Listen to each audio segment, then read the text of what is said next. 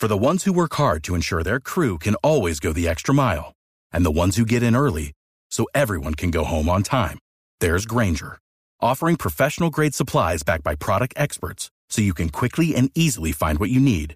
Plus, you can count on access to a committed team ready to go the extra mile for you. Call, clickgrainger.com, or just stop by. Grainger, for the ones who get it done.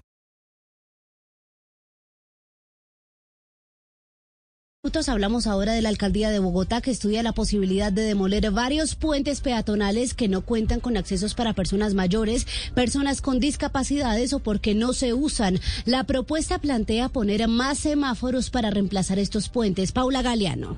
Judy was boring. Hello. Then Judy discovered chumbacasino.com. It's my little escape. Now Judy's the life of the party. Oh, baby, Mama's bringing home the bacon. Whoa. Take it easy, Judy. The Chumba life is for everybody. So go to ChumbaCasino.com and play over 100 casino style games. Join today and play for free for your chance to redeem some serious prizes. ChumbaCasino.com. No purchase necessary. Void where prohibited by law. 18 plus terms and conditions apply. See website for details. Así es, Camila, según el Instituto Distrital de Desarrollo Urbano, a junio de 2020 existen 427 puentes peatonales en la ciudad, de los cuales el 49% no cuenta con accesibilidad para personas con movilidad reducida, es decir, aproximadamente unos 209 puentes. Por eso la Secretaría de Movilidad está listando un proyecto para demoler los puentes peatonales que no son usados por múltiples razones, ya sea porque tienen semáforos cerca o que no cuentan con el paso para, para las personas con la movilidad reducida en la capital o simplemente no son usados. En este momento la Secretaría está realizando un análisis en cada puente para determinar si es demolido o no.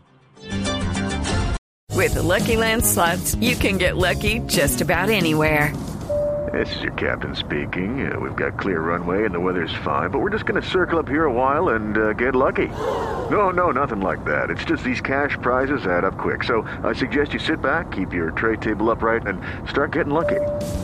Play for free at LuckyLandSlots.com. Are you feeling lucky? No purchase necessary. Void where prohibited by law. 18 plus terms and conditions apply. See website for details.